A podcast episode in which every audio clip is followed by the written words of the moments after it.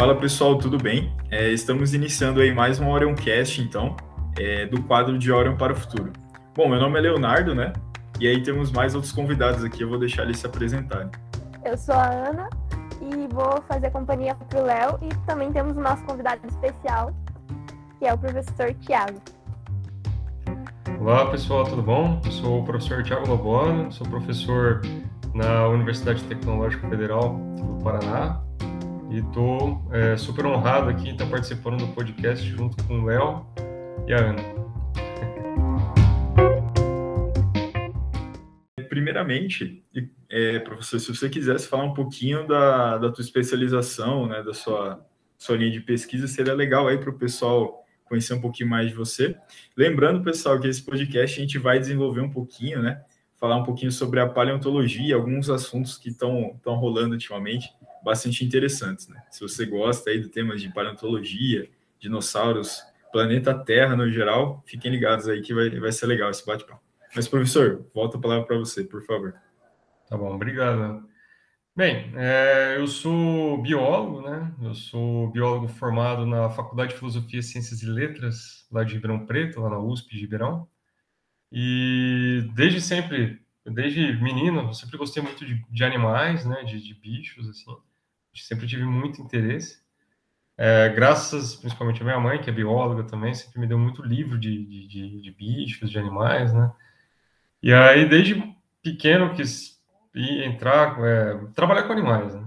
Então, eu já tinha pensado em veterinária, já tinha pensado em outras coisas. Mas aí, depois de pensar muito, eu vi que a biologia, sim, era uma área que meio que correspondia ao que eu queria. E aí, entrei na, na, na, na Filô, né, nessa faculdade, que é o apelido dela é Filô, fiz graduação lá, terminei, entrei em 2002, terminei em 2006. É, e aí depois eu comecei a trabalhar, é, no meio da graduação comecei a trabalhar com, sempre gostando de animais, né? Então fui, comecei a trabalhar com macacos.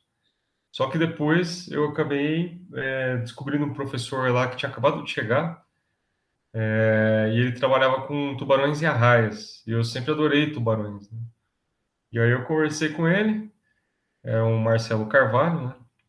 E ele é, tinha me falado, ó, é um tubarão, a gente não tra... eu estou trabalhando, mas é, aqui no Brasil a gente tem um grupo de arraias bem interessante, que são as arraias de água doce, e eu queria te passar um projeto que eu acho que vai ser legal. Aí eu falei, nossa, mas existe arraia de água doce? Eu nem sabia que existia arraia de água doce. E eu fiquei até chateado, porque eu falei, pô, eu queria tanto trabalhar com tubarão, né? E aí ele, não, você vai ver, você vai gostar. E aí, beleza, aí eu comecei a trabalhar, realmente depois de um tempo eu gostei, fiz a minha iniciação com ele. Aí eu terminei meu TCC já trabalhando com uma espécie, principalmente em relação à taxonomia, que era a espécie com maior distribuição, né, na verdade, da, das arraias de água doce, que é a Potamotrigo motoro, né, da família Potamotrigonidae. E aí no mestrado é, eu resolvi fazer uma extensão dessa iniciação. A iniciação eu fiz uma revisão da espécie, né, desse bicho, na, na bacia do Paraná, Paraná, Paraguai. E aí no mestrado eu quis trabalhar com os bichos da Amazônia, né? E aí ele passou, na época, quando a gente, eu era aluno dele lá na, na em Ribeirão Preto, ele tinha passado, ele era, ele estava como professor, desculpa, como pesquisador, é, como é que é? É uma bolsa da FAPESP, que agora eu esqueci o nome, eu acho que é pesquisador júnior, alguma coisa assim, eu não lembro direito. Mas ele estava com essa bolsa da FAPESP lá na, em Ribeirão. E aí ele pegou, é, passou no concurso lá de São Paulo, aqui em São Paulo, né? Agora estou em São Paulo. E aí ele falou, ó, eu passei no concurso, tudo, vamos. Tava aí um amigo meu trabalhando com ele, né, na iniciação científica. Vamos para lá, e vocês fazem o mestrado lá. E aí a gente veio fazer o mestrado e o doutorado em zoologia, né? A gente já tava, a gente já tinha gostado do trabalho, falava, vamos tentar fazer as duas coisas. Né? E aí, tanto mestrado, né, eu cheguei em 2007 aqui em São Paulo, como doutorado, a gente trabalhou com essas arraias também. Eu sempre com a parte da, da, da descrição das espécies, né, de entender taxonomia, um pouco a anatomia desses animais. Né? E esse outro meu amigo que foi também, que hoje é professor na Federal da Paraíba, o João, o João Paulo Capretes, ele, a gente foi junto, ele fez iniciação também no mesmo laboratório que eu, a gente foi junto para São Paulo e ele trabalhou mais com no mestrado com, com as arraias também, com essa parte de sistemática. E depois ele foi fazer anatomia comparada também, sempre pegando sistemática. E eu fiquei mais nas espécies, né? E aí no mestrado eu, eu fiz a revisão da, dessa espécie, da motora na bacia amazônica. Aí eu vi que era, é uma espécie que ela ocorre assim em várias bacias aqui da América do Sul, e o pessoal sempre teve dúvidas se era ou não uma mesma espécie, já que ocorrem bacias separadas hoje, né? Mas que antigamente elas estavam unidas. E aí, na minha conclusão, foi que é basicamente a mesma espécie. Morfologicamente, não tem como você separar ela. E aí, isso contradisse, contradisse um pouco o pessoal da molecular, né? Que falava, não, ó, aqui tem alguns genes, né? Que falam que ela pode ser uma espécie, são espécies diferentes em bacias, é, nas diferentes bacias. Eu sei que ficou, meu mestrado ainda não publiquei, mas tem, ainda tem um debate a respeito disso. Mas alguns aceitam, né? Que é uma coisa só, pelo menos a parte de morfologia que eu fiz e alguns já acham que é algo mais para molecular, que talvez sejam coisas distintas. Mas eu ainda vou publicar. e o doutorado, eu fiz a revisão de um gênero. Depois era um gênero que só tinha uma espécie só. Né? Eu fiz também, ah, desculpa, o mestrado e doutorado, eu fiz no Instituto de Biociências aqui da USP, é, no departamento de zoologia. Né? Tanto eu como o João, onde o Marcelo depois virou professor. Né? E é, no doutorado eu fiz a revisão de um gênero dessas arraias que só tinha uma espécie só, que é a Paratrigon ereba. E depois de quatro anos, né, trabalhando bastante com ela, tudo, eu, no meu doutorado, né, depois de analisar morfologicamente vários esqueletos, as escamas, é, os padrões da linha lateral, que nas arraias ocorre tanto no ventre como no dorso, já que são animais achatados, né? É, eu vi que eram muito provavelmente talvez oito ou nove espécies além daquela lá, né? Ela ocorria tanto na bacia amazônica como na bacia do Orinoco, e vendo essas, essa, essas, essas características morfológicas, eu já separei duas espécies do Orinoco que foram publicadas esse ano, né? A Paratrigon orinoco, a Paratrigon, Orinocensis e a Paratrigon parva-espina, né? Então agora, em vez de uma, são três, mas ainda tem pelo menos mais umas seis espécies ocorrentes aqui no Brasil que eu estou trabalhando para publicar, né? mas basicamente cada uma ocorrendo em grandes rios lá da Amazônia, né? Então no Xingu, é, no Tocantins, no Tapajós, no Araguaia, cada um desses rios tem uma espécie é, de raia que eu ainda estou descrevendo, né? Então é isso. E aí é, eu terminei meu doutorado em 2016 e aí eu em 2016 um amigo meu é, passou no concurso para professor no Acre em Cruzeiro do Sul, né, que é uma segunda maior cidade do Acre, fica lá para o norte, né, que o Branco, que é a capital, fica mais para o sul. E ele me convidou para, é, eu e mais dois amigos, né, para a gente dar umas palestras lá em Cruzeiro do Sul, né, sobre peixes e outras coisas. E aí a gente foi, e lá eu conheci um professor que trabalha com paleontologia, que é o Francisco Negre, professor lá da Federal do Acre de Cruzeiro do Sul. E quando eu conheci ele, eu achei ele um cara fantástico, sensacional, adorei conversar com ele, super gente boa, super é, simples, humilde, assim, mas ao mesmo tempo com conhecimento incrível, né? E ele me mostrou alguns fósseis, e dos fósseis que ele me mostrou lá, tinha fósseis de peixe, e dos fósseis de peixe tinham dentes das arraias que eu, que eu, que eu trabalho, né? Só que eu trabalhei sempre com essas espécies viventes. E quando eu vi aqueles dentes, me deu um, um start. Eu falei, poxa, né, meu? Ninguém nunca. É, tem alguns trabalhos com fósseis delas, né? Mas nada nunca assim tão abrangente, né? E eu comecei a conversar com ele e fiquei com vontade de fazer, de repente, um projeto para fazer uma revisão da, da, da, da, como fala, dessa, dos, dos, fósseis dessas arraias, né? E aí, é, eu tenho um laboratório de paleontologia em Ribeirão, onde fiz graduação, né? Conversei com ele, conversei com o Negri também. E aí eu tive a ideia de fazer esse projeto, de fazer uma revisão desses fósseis, né? Das arraias, para entender a evolução delas para água doce, né? Porque elas, elas uh, são as únicas raias viventes de água doce hoje, né? É, mas o ancestral delas é marinho, né? É, então, é, muitos dos questionamentos que tem com relação a essas raias é quando que elas entraram na água doce aqui na América do Sul e como que foi essa entrada, né? E a grande maioria dos trabalhos até aquela época respondia essas questões com ou os trabalhos que eu fazia com morfologia ou com análise molecular. Com fóssil era muito pouco. Então eu falei, pô, vamos trabalhar com fóssil. Aí em 2017, eu estava trabalhando como técnico aqui no Museu de Zoologia, depois de ter terminado o Museu de Zoologia aqui da, da USP, né, no Ipiranga. depois de ter terminado o doutorado, consegui uma bolsa de técnico para ajudar a arrumar a coleção molecular né, da, parte, da parte de peixes. E aí eu consegui uma bolsa de pós-doc em Ribeirão Preto. E aí eu comecei a fazer pós-doc com paleonto, lá em Ribeirão, no laboratório de paleontologia de Ribeirão, que é um, dos laboratórios mais famosos que tem, porque o pessoal lá trabalha bastante com, principalmente, dinossauros, né? Tem dois professores responsáveis, o Max, que trabalha com dinossauros, principalmente, e a Anne, que trabalha com fauna mais recente. Ela que foi minha supervisora do pós-doc, né? E aí foi que eu fiz um ano de pós-doc, né, em 2018, e aí em 2019 pintou um concurso no Acre, no, na Federal do Acre, como professor visitante, um contrato de dois anos, e eu consegui passar nesse concurso. aí eu fui para o Acre, né, e comecei a trabalhar com esses fósseis mais de perto. E aí, quando eu comecei a trabalhar com eles mais de perto, eu comecei a ver a demanda de trabalho que tinha com fósseis no Acre. E aí lá eu consegui ver, trabalhar com mamífero, trabalhar com jacaré, trabalhar com aves, né, até algumas coisas já publicadas. Até acabei deixando um pouco as raias de lado, mas agora estou retomando. Né? E depois, é, só que infelizmente teve a pandemia ano passado, eu fui para lá em 2019, 2020 eu voltei por causa da pandemia, e meu contrato acabou esse ano, mas no final é, do ano passado, né, perto da virada, eu já estava planejando ir para lá em, em, janeiro, no comecinho eu fui. Então eu consegui fechar né, minhas coisas lá no Acre, tudo um pouco do trabalho que eu fiz. Mas a pesquisa ainda ficou por fazer, então eu trouxe até alguns fósseis comigo para continuar trabalhando aqui. E aí teve o concurso da UTF que eu passei e agora sou professor substituto, né, com contrato temporário. Mas essa é a minha história, né? acho que eu falei demais. Né? Não, falou legal, professor. Bem, bem legal sua trajetória e tudo mais.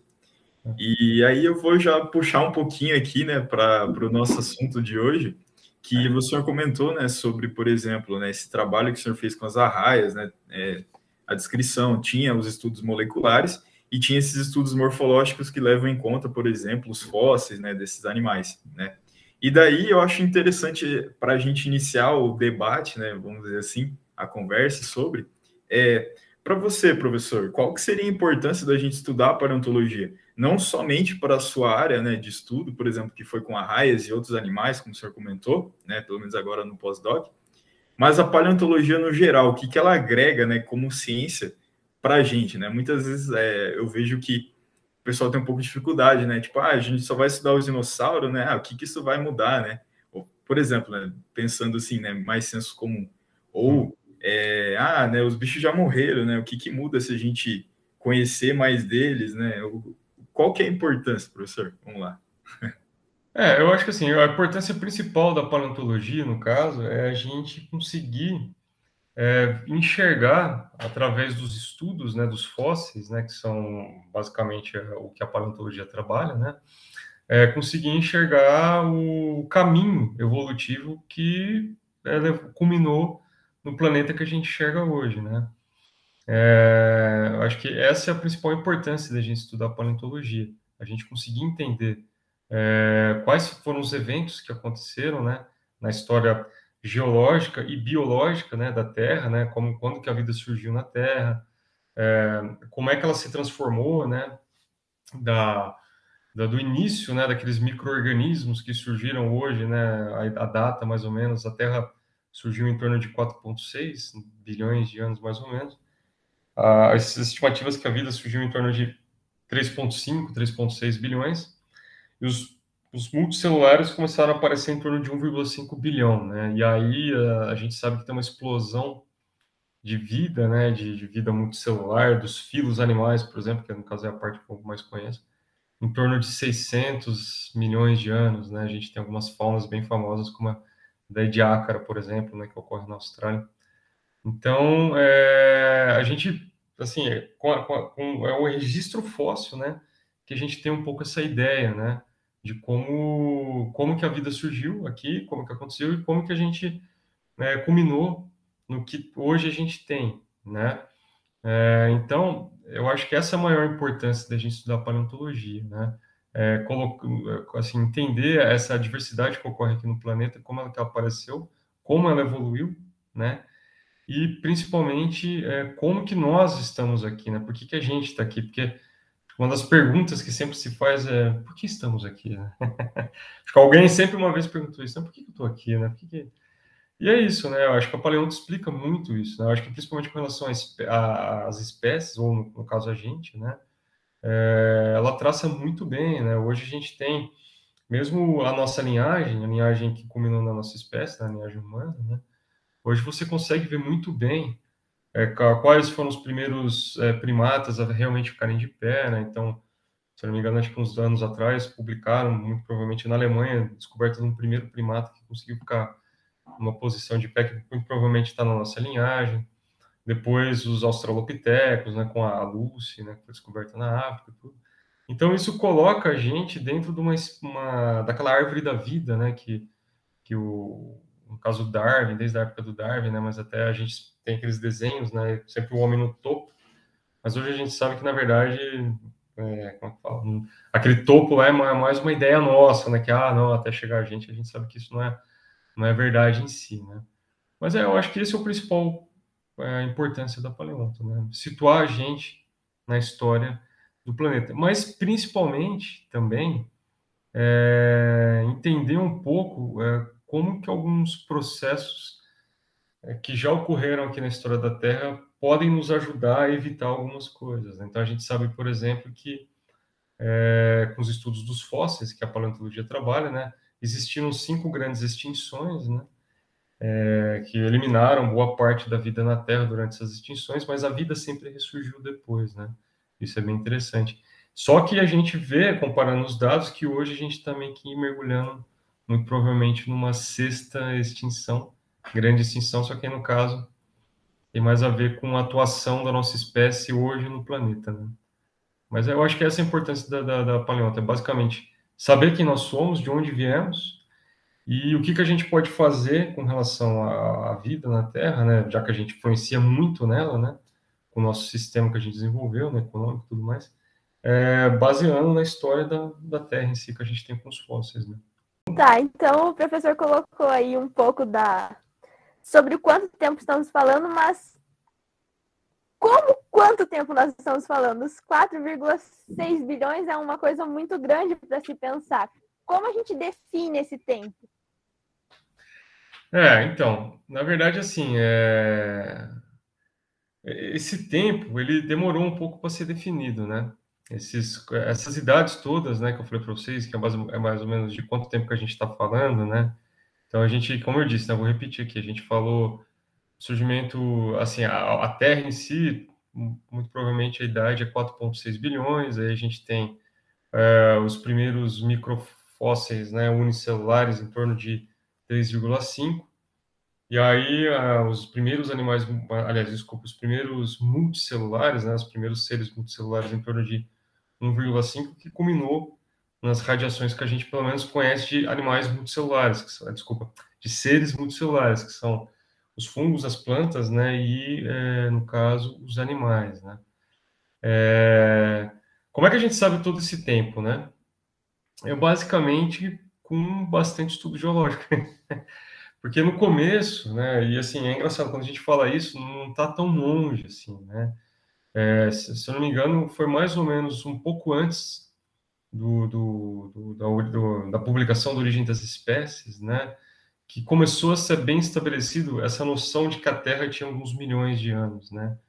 É, até pouco tempo, né, se a gente for lá para a época do Galileu Galilei, por exemplo, que é 1600, né, no século 17, o pessoal basicamente achava que a, a, idade da Terra era uma idade onde, eu acho que, se não me engano, teve algum, algum padre irlandês que até fez o cálculo, né, é, de, o que estava escrito na Bíblia, ele foi calculando, fazendo a contagem, né, e ele estabeleceu que a Terra tinha em torno de 4 a 6 mil anos, mais ou menos, né, e aí o pessoal meio que acreditou, né, começou a pensar nisso, né? Por causa das escrituras, né, sagradas lá da Bíblia, tudo. Que a Bíblia é um livro sagrado, assim como também o Corão é um livro sagrado, né? Gente tem que sempre lembrar que esses livros são, é, em termos culturais, muito importantes, né? E aí o pessoal, no caso, né, mais ocidental, né, começou a seguir muito essa, essa linha de raciocínio de 6 mil anos.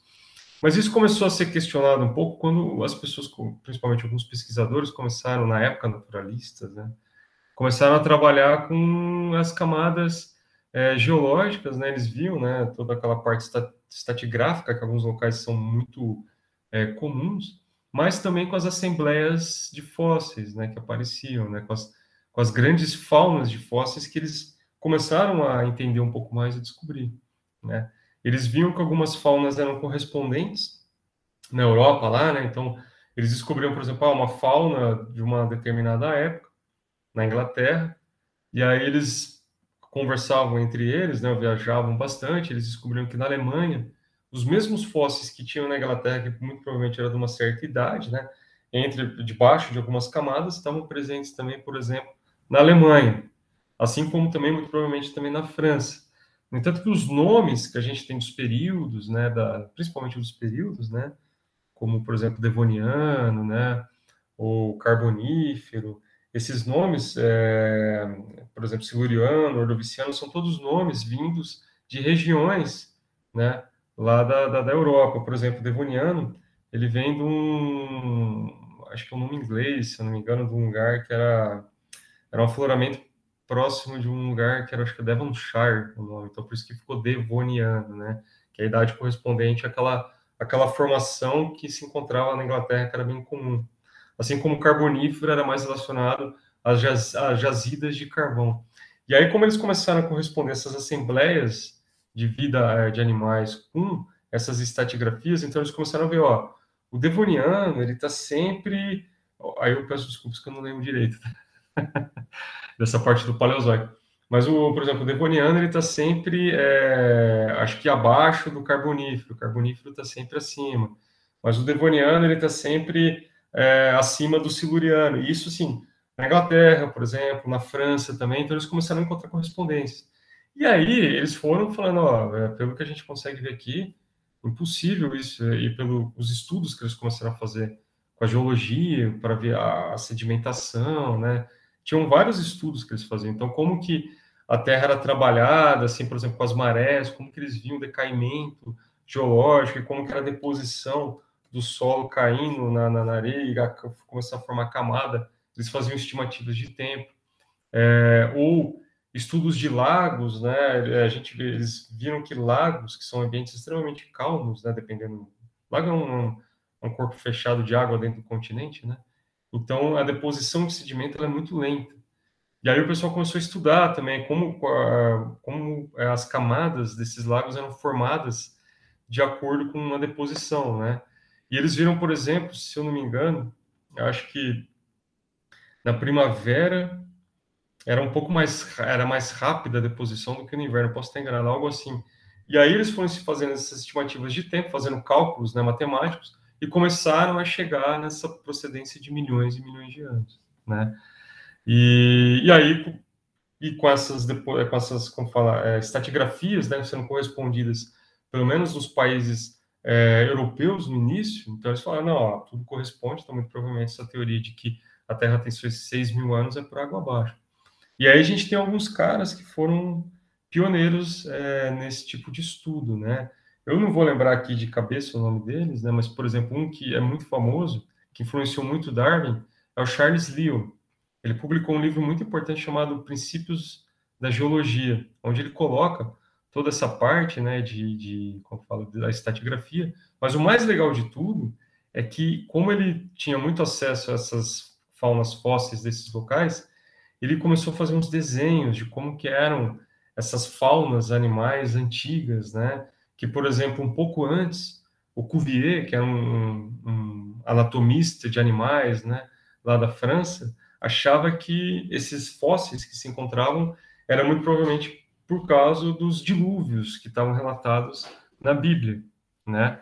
Mas o Charles Lyell já começou a contrapor, contrapor um pouco isso, tudo. E o pessoal foi cada vez mais descobrindo mais fósseis e depois começou a ficar um pouco mais aceito, né? Mas se eu não me engano, esse livro que eu falei para vocês, Princípios de Geologia, do Charles Lyell, ele foi meio que um, uma, um, foi uma, como falar, um, com mais ou menos, vamos assim dizer, né? A origem das espécies foi importante para os biólogos, ele foi importante também para os geólogos para fazer essa, essa, estabilização, né, de, de, cronogra de, de estratigrafia, dos fósseis, tudo, né. E aí a gente está falando mais, assim, metade do século XIX, né, 1850 para frente. Aí é claro que quando a gente entra em 1900, no século 20, você já começa a ter todo um estudo muito mais elaborado, né, já com é, estudos com relação a, é, como fala, decaimento né, de isótopos, né, com, é, aí o pessoal já começou a fazer as datações é, com radiometria, né, principalmente, é, das rochas, né, com a parte química, aí começaram sim a estabelecer idades mais é, como falo, mais certeiras, mais absolutas, né? No entanto, que eles falam até de dessas datações absolutas, absolutas, perdão, que são feitas com é, o estudo desses isótopos, né? Do decaimento desses isótopos, né? É quando, por exemplo, vamos lá, o carbono, acho que, se não me engano, posso estar falando besteira aqui, mas o carbono 14, por exemplo, vira o carbono 12, né? O meio tempo de vida desses elementos químicos, né? O carbono 14, no, no caso, ele é só para datas mais recentes. Eu acho que, se não me engano, de 60 mil anos para frente. Agora, alguns outros é, isótopos, né? No caso, para fazer, eles acabam adotando outros isótopos para fazer esse levantamento é, de idades absolutas desses outros, é, dessas outras partes geológicas, né?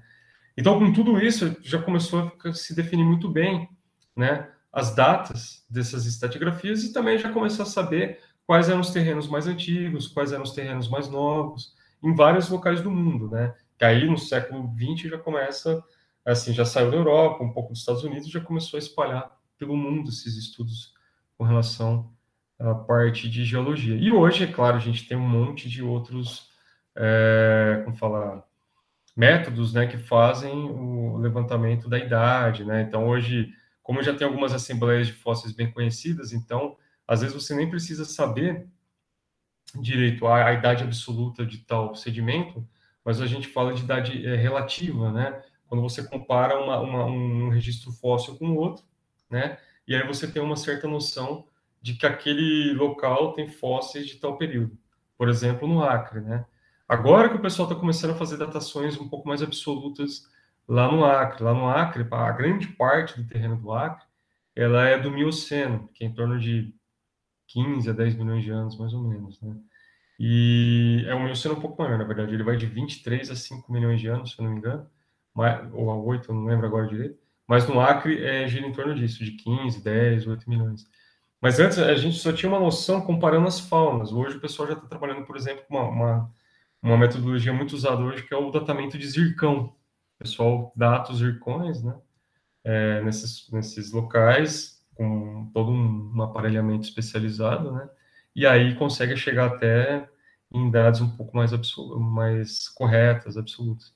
Mas é legal porque é, desde aquelas primeiras datações até as de hoje, não tem uma mudança tão drástica. Houve mudanças, claro, né? Mas assim já começou a ser um, um bem estabelecido, né? Principalmente, né? com, com, com essa ideia né, de que as camadas mais recentes estão sempre mais na, na, parte superior e as camadas mais antigas estão sempre na parte mais inferior dessas, desses locais estratigráficos, né? Então é isso, é por isso que a gente tem uma noção de como, é, quais são as idades dos fósseis, por exemplo. Tá? Legal, professor. Eu, eu acho bem legal, né, a gente comentar também, né, por exemplo, né, os paleontólogos, né, o professor falou muito de geologia e a parte da biologia em si, mas é bem legal comentar, né, que o profissional paleontólogo, ele pode vir de duas áreas diferentes, né? Um da biologia, né, que seria é, os biólogos que estudam essas é, vidas antigas, né, como o professor estava comentando, mas o geólogo também, né, propriamente dito, que estuda todas essas eras geológicas que a gente estava comentando. Então, como é que foi dada a evolução do nosso planeta? Como é que era antigamente, né? resumidamente, tipo, ele, eles tratam disso, né? As formações, as, os tipos de pedra, os tipos de rocha, é, vulcões, as a, placas tectônicas, as camadas da Terra. Então, o paleontólogo ele é um cara que se apropria também de, desses conhecimentos para poder, é, por exemplo, comentar. Por exemplo, né, se a gente pegar um pouco da, do estudo do professor, né, falar um pouquinho sobre as arraias, seria o cara que poderia traçar, né, baseado né, como era antigamente, o porquê que aquelas arraias de que é, inicialmente marinhas foram parar em água doce, né? Então você tem toda essa dinâmica da Terra. Lembrando que a Terra é algo extremamente dinâmico, né? É, a, a gente não consegue ter essa noção porque um tempo de uma vida humana é muito curto, né? Então a gente, sei lá, vive chutando muito alto aí uns 110 anos, né? Tipo, né? extrapolando muito. Em 110 uhum. anos, isso não é nada para o período geológico. Nada. Se a gente olhar daqui 10 milhões de anos, a Terra provavelmente, mesmo que sutilmente, porque 10 milhões de anos ainda é pouco tempo, mas a gente já vai começar a reparar algumas mudanças. E isso cai de encontro exatamente com a questão que o professor falou, da importância da paleontologia. Porque se a gente uhum. sabe em cada, é, é, em cada etapa do nosso planeta, né, o que aconteceu, né, quais era, por exemplo, a composição da atmosfera, qual provavelmente era a temperatura, se era mais alta, se era mais baixa, a gente consegue ter uma boa visão, né, daqui para frente, né? Então a gente já já mapeia isso, né? Então quais são os impactos que o ser humano gera no planeta Terra? Mas a gente sabe esses impactos, né? A gente consegue projetar eles a longo prazo, porque a gente sabe desses é, desses fenômenos geológicos, né? De toda essa questão da dinâmica da atmosfera com seres vivos.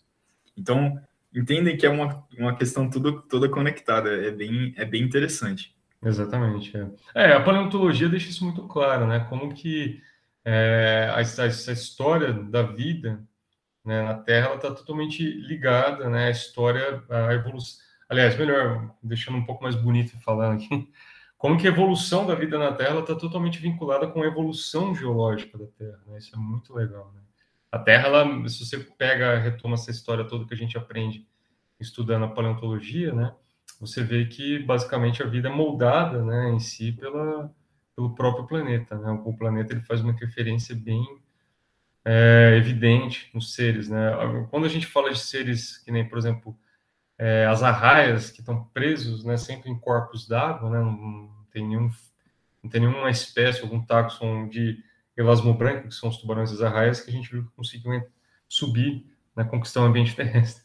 Mas como eles são bichos presos à água, então você consegue entender muito bem isso, né? E aqui na evolução geológica recente da América do Sul, você consegue ver, por exemplo, que, que tem muito mais raias na Amazônia do que, por exemplo, na, na bacia do Paraná, Paraguai na Argentina, né? Essa bacia que tem aqui em São Paulo, no Paraná, no Paraguai, na Argentina, justamente porque é, as arraias, o ancestral delas, isso tanto em fóssil como a parte molecular, como a parte morfológica, mostra que o ancestral delas provavelmente veio do Caribe. E aí você soma isso com a parte geológica, né, você vê que é, na história da América do Sul houve várias invasões marinhas epicontinentais, que o pessoal fala, ou seja, quando o volume das águas né, subiram no planeta, né, a gente vê isso ao decorrer da história várias vezes, é, mares epicontinentais invadiram a América do Sul várias vezes, né? Desde, o, por exemplo, do Cretáceo, da, da, extinção dos dinossauros até os dias de hoje, foram, se não me engano, pelo menos umas quatro ou cinco invasões, né? E principalmente vindas da, da parte norte da América do Sul. E numa dessas invasões, muito provavelmente uma invasão no período Mioceno, foi quando vários, é, é, é, como fala, ancestrais marinhos de animais de água doce hoje entraram, né? na, na, nas bacias hidrográficas aqui da América do Sul. Então, além das arraias, a gente também tem, por exemplo, peixes-boi, a gente tem golf, é, golfinhos, né, no caso os botos, né? Uh, a gente tem vários crustáceos, alguns outros peixes, né? Pescadas, por exemplo, né? As curvinas tem também na Amazônia. A gente tem um baiacu, por exemplo, na Amazônia, muito provavelmente porque veio desses ancestrais marinhos. As bicudas também são outros peixes que vieram também de ancestrais marinhos. Então você vê que tem toda uma fauna que acompanhou, né? Essa, essas invasões que ocorreram, né? E elas sempre foram para o lado oeste, assim, da, da Amazônia. É muito engraçado, né? Eu até falo brincando, assim, se você pegar a Amazônia hoje, você começa a estudar a parte da, da evolução geológica, paleontológica, né? Você consegue enxergar algumas cores, assim. Então eu falo que a Amazônia do Oeste, onde o Acre está lá, é uma Amazônia mais azulada, assim, uma floresta com uns ares de, de como fala, um ancestral marinho, porque além de você ter esses animais todos que estão hoje lá, evoluíram, porque esse mar uma hora separou, né? É, esse mar entra, mas depois ele volta. Mas aí como a fauna ficou presa aqui, né, em outras, outras partes aquáticas, né? É, além da fauna também vem toda uma série de plantas, né? Então a gente também tem plantas, por exemplo, que tem no Caribe, mas você encontra lá no Acre, né, lá no meio da Amazônia do Oeste. Né? Tem, tem toda uma, uma influência marinha. Hoje está se publicando muito trabalho a respeito disso, né? da influência marinha da, na Amazônia Oeste. Se você pega a Amazônia Leste, já, já é uma outra história, são Amazônias diferentes. Né?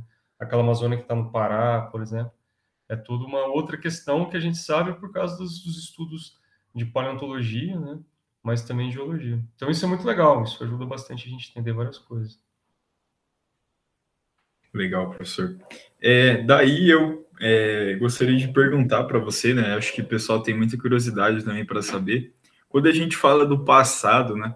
A gente tende. A primeira coisa que vem na cabeça, principalmente quando a gente fala de, de paleontologia, são os dinossauros. E como é que era isso? Só tinha dinossauro? Quando que o dinossauro existiu? Como é que funciona isso, né? Você comentou de alguns nomes, né? Por exemplo, a gente fala lá do do Mesozoico, Paleozoico? Como é que funciona isso? Como é que é dado? Né? Só tinha dinossauro? Todos eles coexistiram juntos? Como é que funciona isso aí? É, assim, como, como eu estava falando, né, a, a, uma evolução né, da vida que a gente vê ao decorrer da, do, do, registro fóssil, né, e é, ela muda bastante, né. Então, só tinha dinossauro, na verdade não, né, mesmo quando tinha dinossauro, não só tinha dinossauro, né? Por exemplo, tinha mamíferos também, né? Mas é basicamente assim. É, a gente tem, se eu não me engano, três grandes eras, né? É, ou éons, eu não lembro direito, acho que são éons, perdão, né? Dentro, ou eras. Peraí, gente, deixa eu. Eu vou recorrer aqui, eu vou fazer uma colinha rapidinho. Deixa eu ver aqui o meu. Tá de. Então, parar de ficar machismo e ficar é, são eras, gente, perdão, são eras, tá? Períodos são Permiano, Triássico, Carbonífero, é, tá certo. Então tá. As eras, assim, a gente tem três grandes eras, né? É, na verdade, assim, quando a gente pega o Éon, vamos falar do Éon, né? A gente tem o Arqueano, o Proterozoico e o Fanerozoico. Então, isso é basicamente o que, né? Proterozoico são o zoico, é sempre voltado aos animais, a zoologia, né? E prótero, muito provavelmente, são os primeiros animais, assim, que aqui a gente encontra até é, antes, né, do Cambriano, né, que já está no Fanerozoico, né, a, a, última, a última, como posso dizer assim, é, o sistema, né, aqui do Proterozoico, a gente tem a, a fauna de Diácara, por exemplo, que é onde surgem os primeiros animais. Então é por isso que a gente tem o Proterozoico. Proterozoico ele ainda é dividido de Paleoproterozoico, Mesoproterozoico e neoproterozoico, ou seja, são sempre as camadas dos, desses primeiros animais. Por quê? Porque foram as faunas de animais que os primeiros geólogos estabeleceram é, como, é, principalmente, testemunho para se saber a idade, né? E aí a gente está falando aqui do proterozoico e a gente depois entra no éon fanerozoico, que é o éon, principalmente, é é éon que, onde começam em si as faunas dos animais, né? Quando a gente tem, sim, o estabelecimento dos animais. Dentro desse éon fanerozoico, que é desde uh, eh, 550 milhões de anos até os dias de hoje, a gente tem três grandes eras, né? Então a gente tem o paleozoico, né? Paleo antigo, zoico, os animais mais antigos. A gente tem o mesozoico, que são os animais intermediários, vamos assim dizer. E a gente tem o cenozoico, que são os animais mais recentes. Por que essa essas três grandes divisões, né? É claro que elas têm a ver principalmente com os períodos de extinção, que houve uma mudança bem drástica, né? Mas também, principalmente, com o tipo de animais que dominaram esses cenários, né? É, o Paleozoico, é, ele costuma ser chamado da, da era dos peixes, porque foi quando surgiram né, os primeiros é, clados de animais, né? É, e é claro que aí, como nós somos vertebrados, né, nós seres humanos, e nós que estabelecemos toda essa estratigrafia do planeta, a gente vai pegar justamente os nossos parentes mais próximos, que são os vertebrados. E aí o pessoal coloca o paleozoico, né, como essas faunas mais antigas, que têm vertebrados, tudo. Mas se você pegar a parte dos vertebrados em si, é basicamente a, as linhagens dos peixes, né? Então você tem, principalmente, é uma conquista planetária aquática, né, onde os peixes basicamente vão dominando.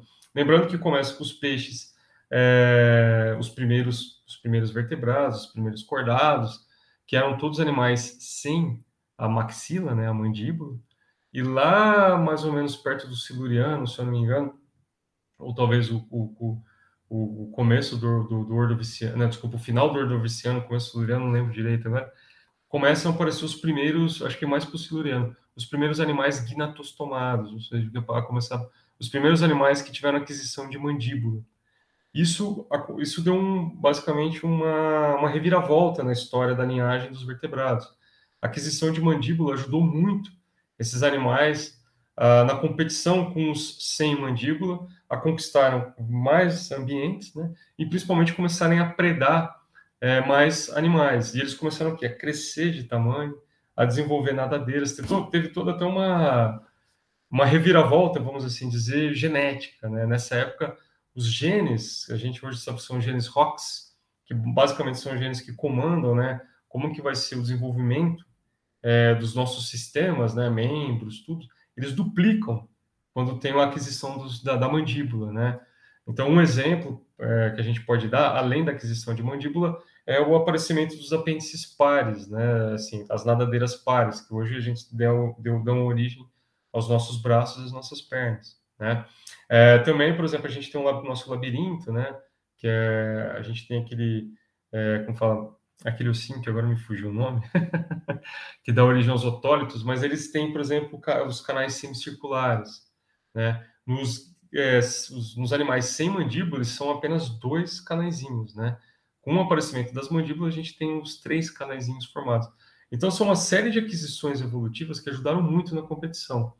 Só que no final do Devoniano, ah, desculpa, no final do Permiano, mais ou menos, né? Ou, é, não, perdão, acho que é mais para o Carbonífero, o Carbonífero para o Permiano, a gente começa a ter é, muito provavelmente os primeiros vertebrados é, terrestres aparecendo, porque é um grupo de peixes, né, no caso os sarcopterídeos, né, que são os peixes pulmonados que começam a invadir mais ou menos uma, a, como fala, a, começam a se estabelecer mais nas partes mais rasas, né, é, marinhas, próximas aos continentes. Aí já, já tinha tido as invasões dos, dos artrópodes, né, de alguns outros animais, de alguns, de alguns grupos de plantas também. Os fungos já tinham entrado há muito tempo, né?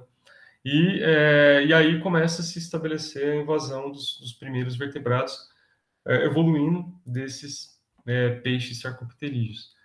Quando a gente tem o Mesozoico, né, lá no começo do Triássico, em torno de 250 milhões de anos, a gente já tem uma, um, um, bom estabelecimento de alguns animais já vivendo, aliás, desculpa, de alguns vertebrados, né, já vivendo na, na Terra.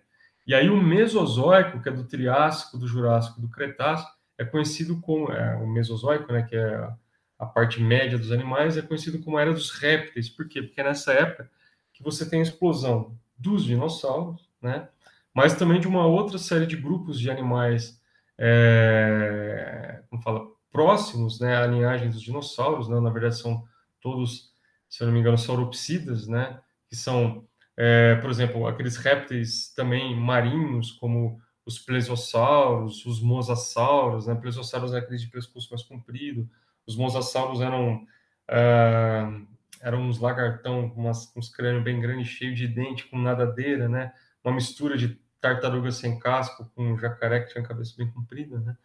Mas a gente também tem o, essa grande fauna dos dinossauros que aqui bombou porque é, é, uma diversidade incrível, né? A gente tem desde animais muito pequenos, né?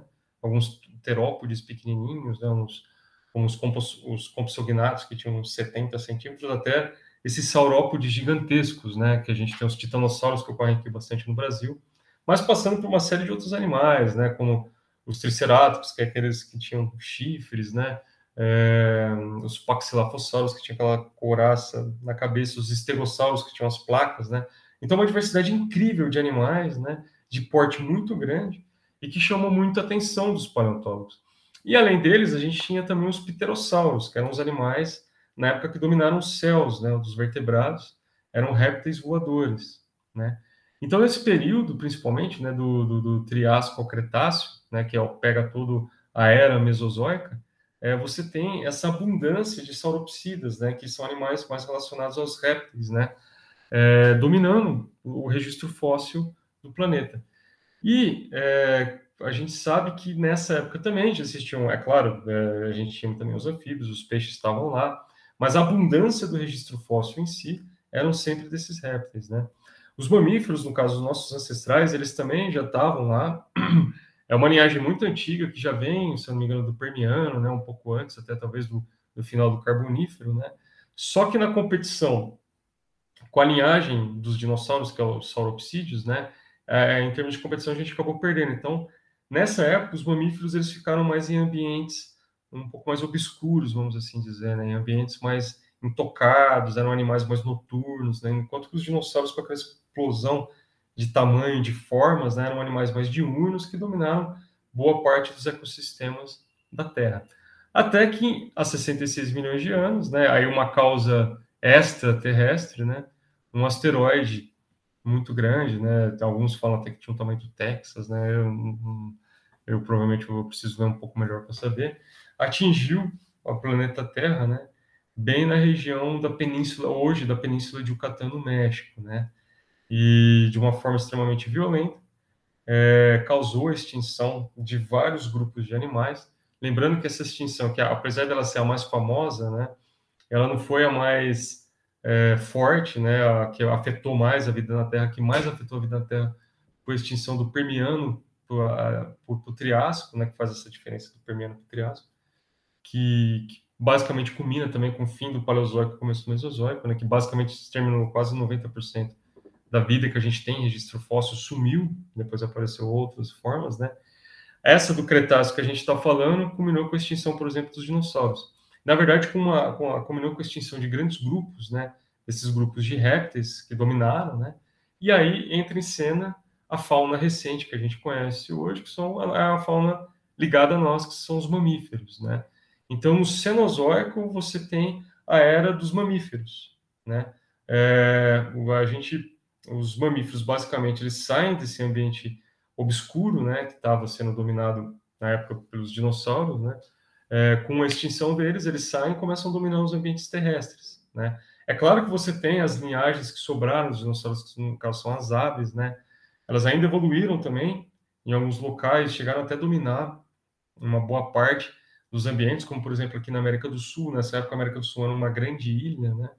Que estava separada, né? Já da Gondwana e estava indo em direção à América do Norte para depois se chocar com a América Central mas nesse bastante tempo isolado, né, quando começaram a aparecer os grupos mamíferos aqui da América do Sul, que são alguns marsupiais, que são alguns placentários como os tatus, as preguiças, né, é, os tamanduás, né, os parentes deles, e também algumas outras formas que hoje estão extintas. Mas as aves, por exemplo, perduraram e eram predadores é, de topo na época, assim, topo de cadeia, né. As aves de terror, por exemplo, né, a gente tem bastante fóssil delas em Taubaté. Hoje, os parentes mais próximos sobreviventes das aves de terror, que eram animais que pareciam uns dinossauros emplumados bem grandes, assim, mas né, era uma ave mesmo, grandona, uns 2, 3 metros de altura. Hoje, o que sobrou delas foi basicamente as siriemas, né? Mas é, no resto do mundo todo, é, você começa a ver os mamíferos pipocando, se diversificando e conquistando vários ambientes, inclusive ambientes aquáticos, com a evolução das baleias, né, de alguns carnívoros como as focas, né, como também é, a evolução do, da conquista do ambiente aéreo, que no caso com os morcegos, né. Então essas três grandes eras, paleozoico, mesozoico e cenozoico, né, elas mostram muito bem a evolução dos grupos, vamos assim dizer, que dominaram a Terra, né, é, em termos um pouco mais uh, clássicos, vamos assim dizer, né? Então, os dinossauros, né, eles estão mais confinados ao Mesozoico, mas é, a vida antigamente ela era muito variada, dependendo da época que você está falando, e é claro que não só tinha dinossauro, o dinossauro só tinha nessa época é, do Mesozoico mesmo, né, do Triássico ao Cenozoico, lembrando que dinossauro é uma palavra muito genérica para vários grupos de animais, né, são animais extremamente interessantes, e é, eu vou deixar para a próxima pergunta outra resposta, eu já dou um spoiler sem querer aqui. E, é, mas a gente vê, né, que depois do Cenozoico a gente tem a evolução dos mamíferos. E a evolução em si do ser humano, ela começa da nossa linhagem aqui mais para o Plioceno, né, em torno de 5 milhões de anos, já uma linhagem que já dá origem a, uh, mais para o final do Mioceno, vai, é, da origem à nossa linhagem. Tá? Legal, professor. Eu particularmente acho bem legal também essa questão da assim da, da mudança de, de faunas que a gente tem né, ao longo do, dos milhares de anos, né? E, por exemplo, uma fauna que eu acho muito legal, assim, alguns animais que se encontram naquele período, é especialmente no período ali do Carbonífero, né? Que você tem lá aquelas, aqueles insetos gigantes, então o pessoal às vezes que vê, né? Ah, tem aqueles insetões, aquelas libélulas gigantes, é justamente a gente, a gente encontra fósseis né, de alguns insetos, por exemplo, a meganeura, que é uma libélula gigante, né, datadas daquele período, e não só junto a isso, mas a gente também encontra, por exemplo, nessas formações geológicas, é, muito, muito ferro oxidado, né? Então você sabe mais ou menos a quantidade de, de oxigênio que se tinha naquele período, né? Não uhum. sei se é exatamente por conta do ferro, mas existem vários registros geológicos que uhum. indicam que é, a, a, quantidade de oxigênio naquele período era muito maior. O que explica, quando a gente olha lá aqueles é, artrópodes gigantescos, o tamanho deles, né? A gente sabe que durante o desenvolvimento ali, né, de, de larva, pulpa dos insetos, é, o oxigênio, por vezes, ele é tóxico, né? Em grande quantidade, em uma grande concentração. E aí a evolução, né, encontrou um caminho alternativo que, né, priorizava os insetos maiores, né, o gigantismo dos insetos, né, durante essa fase é, ali de desenvolvimento dos insetos, o que explica o tamanho deles. E não só isso, mas no carbonífero a gente tem também os tetrápodes, então todos aqueles primeiros vertebrados que começaram a, a uhum. caminhar. Uhum. E, né, o contrário às vezes do que o professor comentou um pouquinho, mas muito do que o pessoal acha, né, que, ah, por exemplo, putz, caiu um meteoro na Terra e matou boa parte dos, é, dos animais, né, por exemplo, os dinossauros, mas se a gente parar para pensar o Permiano ali, que foi é, foi um azar, eu acho, que daqueles animais, né, que vários vulcões ali, né, várias formações de vulcões entraram em erupção no mesmo período, então eles jogaram é, diversos gases tóxicos na atmosfera e os gases em si, né, a lava também já acabou dizimando uma boa parte ali dos animais que estavam próximos, o inverno nuclear, uma série de coisas combinadas que dizimou nada mais nada menos do que 95% de toda a vida da Terra. Uhum. E sempre quando a gente tem esses grandes eventos em, de extinção em massa, a gente tem a substituição, como o professor comentou. Então, uhum. você tinha lá no Permiano uma fauna, né, geralmente dos anapsidas, né, que tinham vários é, anapsidas, pessoal, para quem não, não conhece, são alguns é, animais vertebrados, digamos assim, que eles não possuem nenhuma fenestra temporal no crânio, eles não possuem nenhum outro, nenhum outro buraquinho no, no crânio, além dos é, sensoriais, né? São coisas mais específicas, mas é legal a gente ter essa visão de que são linhagens de animais que a gente não conhece hoje, né? São animais que a gente nem teve contato. Há quem diga que as tartarugas são, mas ainda não é, não é tipo, atualmente, né? Já acredita-se que as tartarugas perderam um pouco desses buracos, enfim. Mas a uhum. moral da história é que é legal a gente ver esses eventos após a extinção, né, é, de grandes linhagens, a gente tem a substituição dos nichos, né, a substituição desses animais. Então, por exemplo, quando os dinossauros sumiram da jogada, os mamíferos dominaram, né? Uhum. E isso é meio que um evento quase que cíclico dentro do nosso planeta, né? Então, uhum. essas grandes extinções são coisas intimamente ligadas com o caminho evolutivo, né? Que, que aquela, que aqueles que os animais vão tomar, vamos dizer assim, as linhagens dos animais, né? não uhum. como indivíduos. É bem legal. Uhum. Mas acho que aí eu vou passar a palavra para a Ana. Então. Bem, o, vocês já soltaram uns spoilers da próxima pergunta, que era se os dinossauros realmente subiram, sumiram do mapa. Se sumiram ou se não sumiram, como nós sabemos disso? Tá. Bem, na verdade, assim, os dinossauros, eles, é, a grande maioria sumiu do mapa, né? Na época da, da extinção, a grande maioria das linhagens existentes dos dinossauros é, foi extinta. Porém, uma pequena linhagem sobreviveu, né? É, dos dinossauros é, e que culminou hoje num grupo muito bem conhecido das pessoas, que são basicamente, inclusive, tem é, é, muito fácil de ver esse grupo, né? Qualquer pessoa tem um pouco desse, dessa linhagem sobrevivente de dinossauros no quintal, ou na praça, ou qualquer lugar que está andando. É, vê muito fácil, inclusive cantando de dia, que são as aves. As aves, elas são é, um grupo, né, uma linhagem sobrevivente de um grupo é, específico dos dinossauros, que são os terópodes, né?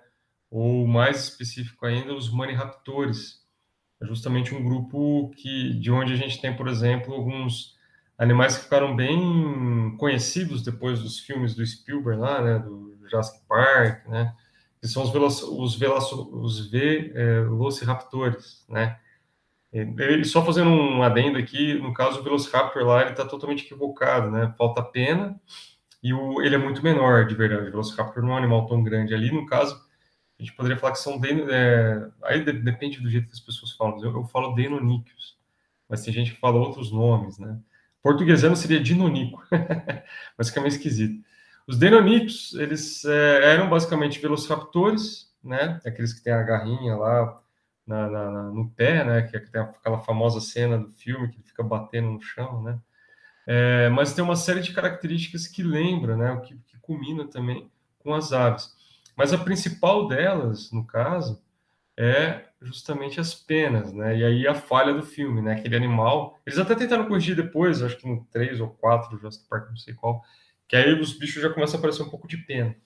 Mas eles é, já muito provavelmente animais cobertos de penas, né, e principalmente penas já um pouco é, distintas em todo o corpo, assim. Então a gente e alguns animais, isso a gente sabe através de alguns registros fósseis, né, tinham penas até um pouco maiores na, na parte é, dos braços, né.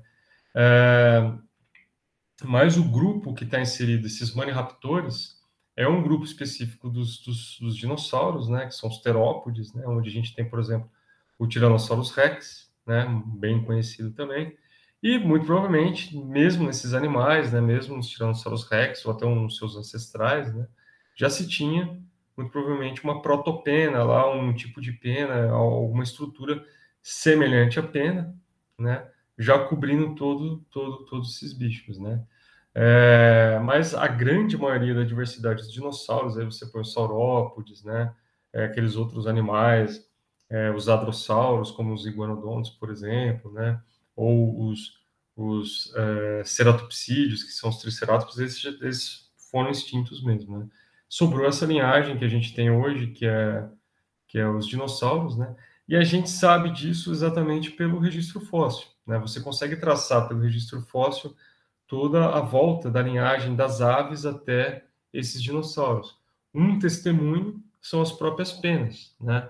É, e um, um, um, exemplo muito clássico, né, desse, de, dessa, como falam, dessa parte intermediária, vamos dizer, assim, desse caminho intermediário desses dinossauros para as aves, é os próprios Archaeopteryx, né? São um grupo de fósseis encontrados, um grupo, uns tax, taxons, né? É, ou um, não sei se é um taxon só, se são vários, eu não lembro agora, mas é, encontrados principalmente em estratos lá da Alemanha, né? Do período Jurássico, que são consideradas as primeiras aves, né? Porque eles têm um jeito de dinossauro, né? Com dentes, né? Toda um, uma morfologia muito semelhante a um dinossauro, mas ao mesmo tempo características muito semelhantes às aves, né? Penas extremamente desenvolvidas, principalmente na região, nas regiões do braço, né?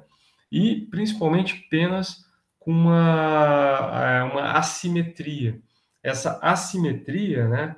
é, muito provavelmente ela tem uma, uma, uma ligação com é, algum tipo de, plan, de planar, né? Um, a probabilidade que esses animais planavam, não sei se eles chegavam a bater asas, voar muito provavelmente não, porque eles não possuíam fúrcula, né? E a quilha. Mas eles, é, eles, não, quilha eu sei que eles não tinham, fúrcula, eu não, não lembro direito, agora precisava dar uma olhada, né? Posso ter falado besteira antes. Mas quilha com certeza não. Mas uh, eles tinham penas assimétricas, então muito provavelmente eles não batiam asas, mas eles utilizavam essas penas para é, conseguir planar né, de uma árvore para outra. Provavelmente esses animais mais ar arborícolas. Né? E as penas, elas são um bom registro exatamente de, de um testemunho que mostra o um caminho da linhagem né, desses dinossauros, né, desses terópodes, maniraptores, até a gente chegar nas aves de hoje. A gente tem vários registros fósseis que mostram muito bem esse caminho evolutivo, essa linhagem.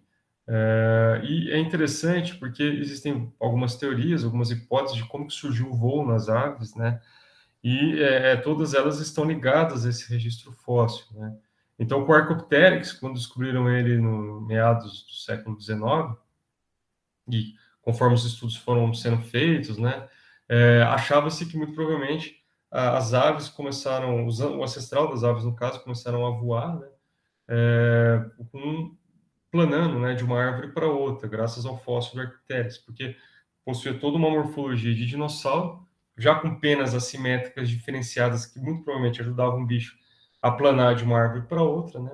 mas ainda não tinham bater de asas. Né?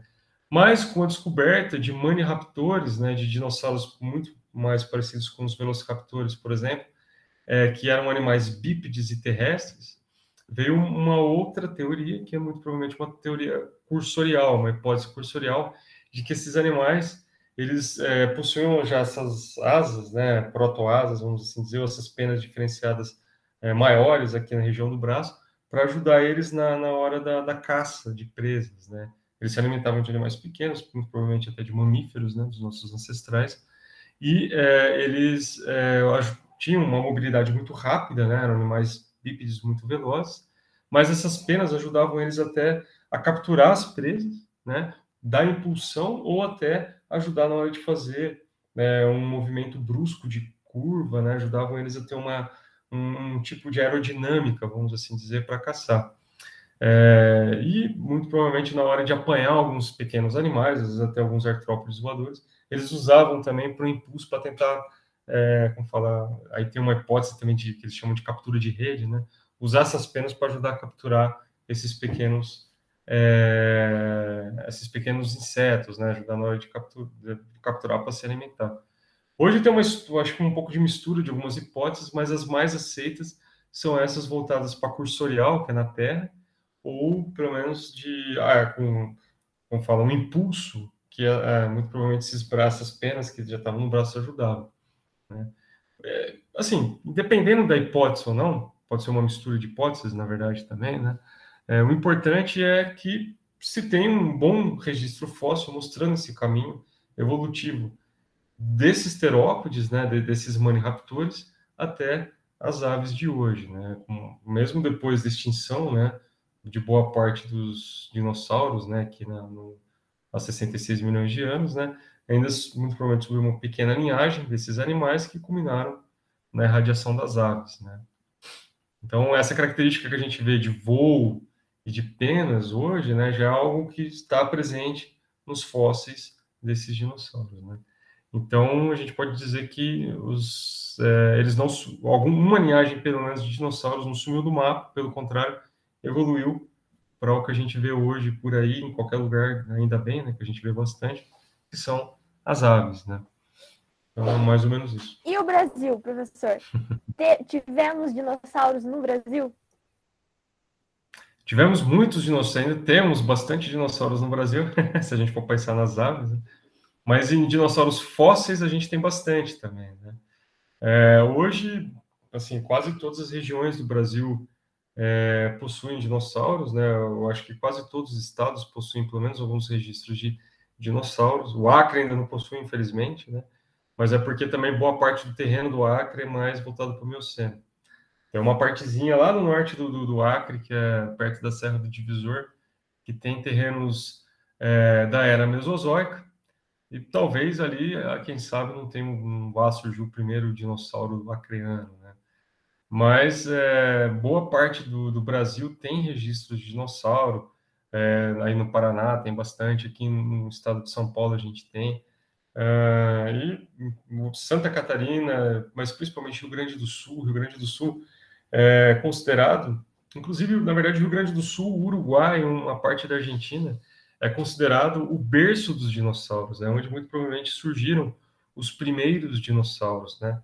É, até o pessoal de Ribeirão Preto, que eu falei para vocês, né, o laboratório de paleontologia de Ribeirão Preto, é, o Max, que é o, o, paleontólogo responsável por essa parte de estudos lá do laboratório, eles é, são muito conhecidos, né, pela publicação de várias espécies desses primeiros dinossauros aqui da América do Sul. Né? Um deles, muito famoso, né, é o Saturnalia tupiniquim, que é um, se eu não me engano, considerado um dos dinossauros mais antigos, que é que, que é um caso existem várias características que é, colocam, né, para ser dinossauro, e o Saturnalia ele tem é, algumas características que já identificam ele com um dinossauro, né? Então, é, são animais lá do Rio Grande do Sul, né? E existem outras formas também, de, é, outros dinossauros que saíram do Rio Grande do Sul que são muito famosos. Um mais antigo, no caso, os tauricossauros, né? Mas a gente tem vários animais lá de uma fauna do Triássico, é, onde o berço dos dinossauros estão lá, que está lá no Rio Grande do Sul, uma fronteira com a Argentina e com o Uruguai. É, se a gente for para outras regiões, por exemplo, aqui no estado de São Paulo, a gente já tem uma fauna mais do Cretáceo, né? Os titanossauros, que são esses saurópodes pescoçudos, por exemplo, tem alguns registros fósseis deles aqui no, em São Paulo. É, inclusive, no interior de São Paulo, perto da, da, da cidade que eu, que, eu, como, que eu sou, né, Jabuticabal, tem um Monte Alto, que é a cidade vizinha de Jabuticabal, que tem bastante registro fóssil, né, de vários animais dessa época, inclusive um titanossauro, né, um desses animais pescoçudos, né. Mas o pessoal está descobrindo bastante coisa interessante, né. É, no Nordeste também a gente tem bastante é, descoberta de fósseis super interessantes, uh, principalmente, por exemplo, da Chapada do Araripe, que também, se eu não me engano, é Cretáceo. Além de dinossauros super legais, a gente também tem uh, por exemplo, bastante fóssil com relação aos pterossauros, que é uma outra linhagem, não são dinossauros, né, mas é uma outra linhagem de répteis, né, mas está vinculado, né, é, com os dinossauros, aparente próximo dos dinossauros, mas se tem bastante desses fósseis lá é, na Chapada do Araripe. Então, assim, o Brasil todo, pessoal, tem dinossauro, né, ou tem pelo menos algum algum dinossauro descrito, né, são poucos os, locais que não tem. Mesmo a Amazônia, o Pará ou o Centro-Oeste tem bastante coisa descrita. É, dicas de livros aqui para a gente ter uma certa noção dessa fauna. Tem o professor Anelli, lá do Instituto de Geociências da USP, né? Ele publica alguns livros bem legais, inclusive livros voltados mais também para a parte do público não cientista, né, do público geral, que são os dinossauros do Brasil, onde é, são livros ricamente ilustrados, né, que mostram essas espécies e onde é, esses animais vêm, né, de, de qual de estados eles vêm, como são essa fauna, né? Como é essa fauna, aliás, perdão. E um, fica a dica também aqui de algumas páginas, né, por exemplo, o Paleozoo BR, é uma pagininha no, no Instagram e no Facebook bem legal. Eles têm vários exemplos de grupos de animais que ocorreram no Brasil, inclusive os dinossauros, né? E nessa página eles mostram, né, quais são os dinossauros é, que ocorrem em cada localidade aqui no Brasil. E as ilustrações são sensacionais, são muito bem feitas. É uma página brasileira, né, com, formado por paleoartistas e paleontólogos aqui do Brasil, de divulgação científica muito boa, então vale a pena conferir, né? Então, PaleozoBR, né, a paginazinha lá no, no Insta ou no Facebook, e os livros do professor Danelli também, os dinossauros do Brasil, são bem legais para a gente ver quais foram os dinossauros que ocorriam aqui no Brasil. Tá. Legal, professor. Aproveitando essa questão né, da, da paleontologia brasileira né, e as espécies que a gente tinha aqui, eu acho bem legal essa questão da gente parar para pensar né, que a gente tem a linhagem né, desses celissaurídeos, né, que são esses primeiros dinossauros, né, tipo, seriam proto-dinossauros, que a maior parte a gente encontra nessa região sul do Brasil, um pouco no, é, na região da Argentina também, né? E eu acho legal porque, às vezes, né, eles acham um fóssil mais antigo lá, aí o Brasil acha um fóssil mais antigo aqui. Aí é. eles acham outro fóssil mais antigo lá, e aí fica essa disputa. É. Não disputa, mas assim, né, brincando, falando, mas né, o pessoal achando aí que a, a, disputa de futebol entre Argentina e Brasil é acirrada, né? Na Paleonto também é um pouco. Não, mas a gente tem... Você o pessoal da Paleonto, assim, é, principalmente esse laboratório lá de Ribeirão Preto, o pessoal eles têm um vínculo muito forte com os argentinos, né? Tem trabalhos de cooperação entre brasileiros e argentinos, né? É, e é claro, assim, a Paleonto na Argentina, ela é, é, devido ao terreno, né? Devido a uma série de, de outras questões, eles têm uma tradição um pouco mais antiga que a nossa, né? e de número também de, de, de como fala, de grupos de trabalhando com fósseis, né? A gente tem trabalhos clássicos, por exemplo, dos irmãos Ameguino, é muito conhecido lá na Argentina. Mas hoje, assim, com essas, essas novas descobertas aqui no Brasil, né, principalmente é, do final do século XX para cá, né, a gente tem bastante novas espécies, né? Então tem bastante colaboração, né? Hoje, em termos de é, disputa com relação a, principalmente os fósseis lá do sul, a gente vê, tá engraçado, né? O período que eu estava fazendo pós-doc na Ribeirão estava tendo uma disputa com relação aos pesquisadores lá europeus mesmo, né? Porque como é uma tradição também de estudo de dinossauros vindas de outros países, né? Aí, é, mais na Europa e na América do Norte, né? É, sempre tem essa coisa de onde que os dinossauros surgiram, né? E quando começou a ficar muito claro que, muito provavelmente, né? E na verdade hoje não resta dúvida que provavelmente os dinossauros se originaram aqui da América do Sul, né? O pessoal, entre aspas, vamos assim dizer, ficou um pouco enciumado, né? Então, alguns pesquisadores é, europeus eles não ficaram tão contentes assim com essas novas descobertas e começaram até tentando, como fala, lançar alguns trabalhos a respeito né, da, da, da, da, filogenia dos dinossauros, entenderam um pouco as relações e tentando culminar no ancestral comum deles, jogando um pouco mais para a Europa. Mas um, alguns trabalhos um pouco, assim, apelativos, entre aspas, aqui que eu estou falando, né? É, em termos de dados científicos, né? Eu acho que hoje basicamente não tem muita discussão, mas que os dinossauros eles se originaram sim aqui na América do Sul e depois se dispersaram, né, para os outros lugares no planeta. Lembrando que naquela época os continentes eram muito mais próximos, né, principalmente no Triássico, né? Mas é, o, a disputa que tinha mais era essa, né? Agora, do Brasil e da Argentina, eu acho que hoje tem mais termos é, é, como fala, de colaboração né, do que de competição. Mas é claro que os argentinos, por terem uma tradição um pouco mais antiga né, que a nossa, é, e também pelo tipo de terreno que eles têm lá, né, a Patagônia assim, tem muito fóssil, é uma preservação maravilhosa de fósseis lá. Né? Então, eles têm é, publicações de animais fantásticos, né? No entanto que o maior dinossauro, né, descrito, muito provavelmente, né, e aí como a gente conhece os argentinos, né, é, tipo, a maior avenida, né, do, do, do, mundo é uma avenida argentina, no de Julio, né, que tem aquele obelisco, né, que também é um, um dos maiores do mundo, né, mas eles podem falar com certeza que o maior dinossauro é deles também, é um dinossauro, se eu não me engano, acho que é um saurópode, né, acho que é o Patagotitan, se não me engano, alguma coisa assim, Patagotitan, ele, eu não sei se ele já foi descrito ou vai ser descrito, mas é um animal, por exemplo, um saurópode que chegava a 40 metros, né? Mais ou menos as estimativas de comprimento. Né? Então, é, nessas disputas a gente ainda acho que perde um pouco. Mas é, é, por isso, eles têm um pouco mais de tradição, tudo, mas eu acho que hoje tem mais colaboração né, do que disputa em si. E o pessoal lá de Ribeirão Preto, eles colaboram bastante com alguns pesquisadores argentinos. Então, é, tem uma troca científica bem interessante nesse quesito. Eu acho que o pessoal do Rio Grande do Sul deve, eu não conheço muito no caso, né, mas deve colaborar bastante também com os argentinos. Ah, sim, não, é, a questão, né, falei brincando, mas sempre tem essa, esse link, né, para a gente poder justamente mapear é, essas primeiras espécies, né, visto que é extremamente difícil também, né, então, quando a gente para para pensar na teoria evolutiva, né, como você pontuou no começo, é, à medida que esses animais a gente volta um pouco no tempo, a diferença entre esses animais acaba sendo quase zero, né? Então é difícil a gente pontuar, ah, tá, a partir daqui, né, seria um dinossauro, aqui seria, na verdade, um celissaurídeo, né?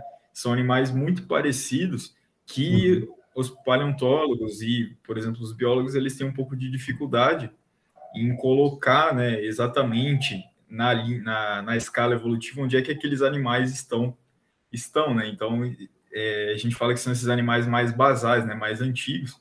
E à medida que a gente volta no tempo, fica cada vez mais difícil, né? Por isso que a gente precisa da colaboração de vários outros países, né? Visto que a, área de ocorrência desses animais é extremamente vasta, né? Aqui na América do Sul, por exemplo. Uhum. Então, eu, eu, acho bem legal esses, é, esses estudos em colaboração com outros países também, que sempre é, acrescentam é, algum fóssil daqui, um fóssil de lá, né? Uma ancestralidade possível para a gente poder entender melhor as linhagens, né? Contar, né, que a, gente tem o costume, né, de olhar para os dinossauros do, do Mesozoico, né? No caso, esses dinossauros também são do Mesozoico, mas em relação lá ao Jurássico, Cretáceo, que é, as linhagens mais famosas já estavam muito bem estabelecidas, né? Então, você tem, por exemplo, né, os terópodes, saurópodes, né? Que juntos ali na escala evolutiva eles estão próximos um do, um do outro, né? Que são os saurísca. Só que os ornistiça também, uma variedade imensa, né? Os mais biodiversos, vamos dizer assim, né? Os, é, morfologicamente diversos, é, já estavam muito bem estabelecidos. Só que eu convido vocês a pensar né, que quando a gente volta no tempo, a gente tem dinossauros cada vez mais parecidos, porque o processo de especiação não tinha ocorrido é, assim, de forma tão, tão aguda, né? Vamos dizer. É só isso que eu comentar, no caso. é, conforme você vai se aproximando mais, né, do ancestral comum, né, mais a, as formas em si são semelhantes, essas formas mais basais, né? Por isso que, por exemplo, um Silesaurus, se você vê um, um esqueleto de Silesaurus, que é um grupo irmão, vamos assim dizer, dos dinossauros, é, você vai falar, não, é um dinossauro, né? E aí existem os caracteres que definem os dinossauros, os silesauros, que mostram que não, é um grupo irmão, não é um dinossauro. Se não me engano, os silesauros eles até saíram há pouco tempo dos, de dentro dos dinossauros, né? Mas hoje eu acho que tem uma, uma certa estabilização disso. Mas você vê que a, a parte morfológica em si é muito semelhante quando você está na, na, parte mais basal né, dessa linhagem, por exemplo, né? Mesmo grupos que hoje a gente vê, por exemplo, os, os saurópodes, que são esses pescoçudos, né? É, se você pega os ancestrais deles, né, eles eram animais mais parecidos com um dinossauro mais terópode, né, eram animais um pouco mais bípedes, né? E aí depois eles foram evoluindo, né, a linhagem foi evoluindo e foi meio que diferenciando-se para esses animais gigantescos que nos chamam muita atenção, né? Mas isso você está falando lá do Triássico, né, com a próxima parte basal e a evolução da linhagem, passando pelo Jurássico para chegar no Cretáceo. Né? Mas é, é, a ideia é mais ou menos essa mesmo. Né? Eu ia voltar lá no caso dos instilmados europeus, professor.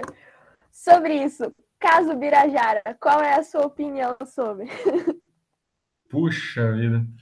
Bem, o Birajara é o seguinte, né? O Birajara, ele é... O Birajara punctatus ele é o assunto do momento, né?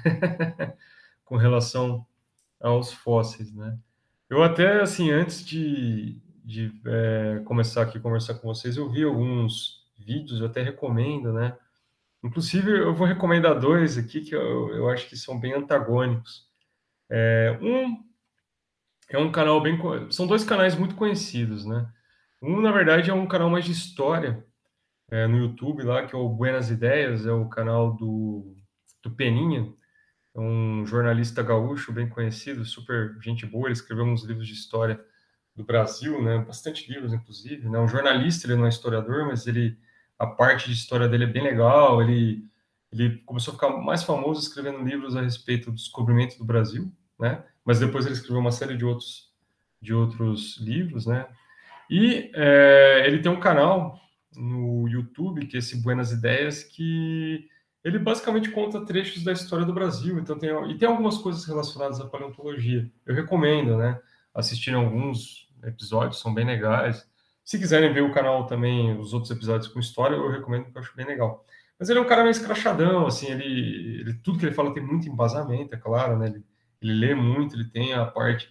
É, ele sempre recomenda livros, inclusive, né? Mas ele, o último episódio, inclusive, do canal dele, se eu não me engano, é sobre o Birajara, né?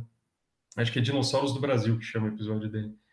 E eu achei interessante, apesar de discordar um pouco dele, né, do jeito que ele colocou lá, que o, o jeito que ele fala do Birajara, né, ele deixa uma pergunta para o público dele no final, falando: e aí, vocês acham que o Birajara ele deve ficar na Alemanha ou ele deve vir para o Brasil, né?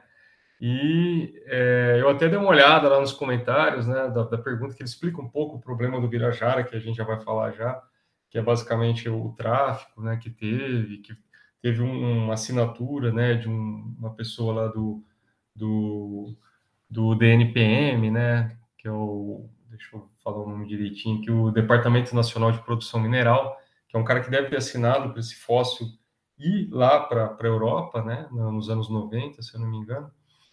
E é, devido, né, infelizmente, ao histórico de problemas de, de, conservação de museus que a gente tem aqui no Brasil e os incêndios recorrentes que a gente tem, né, ele deixou uma pergunta no final. Vocês acham que o fóssil, o Birajara, fica na Alemanha ou vem aqui para o Brasil? Só que do jeito que ele termina, ele meio que fala, dá, um, dá uma ideia de que, ó, se ficar na Alemanha talvez é melhor, sabe? Por causa dos incêndios, porque pega fogo nos museus.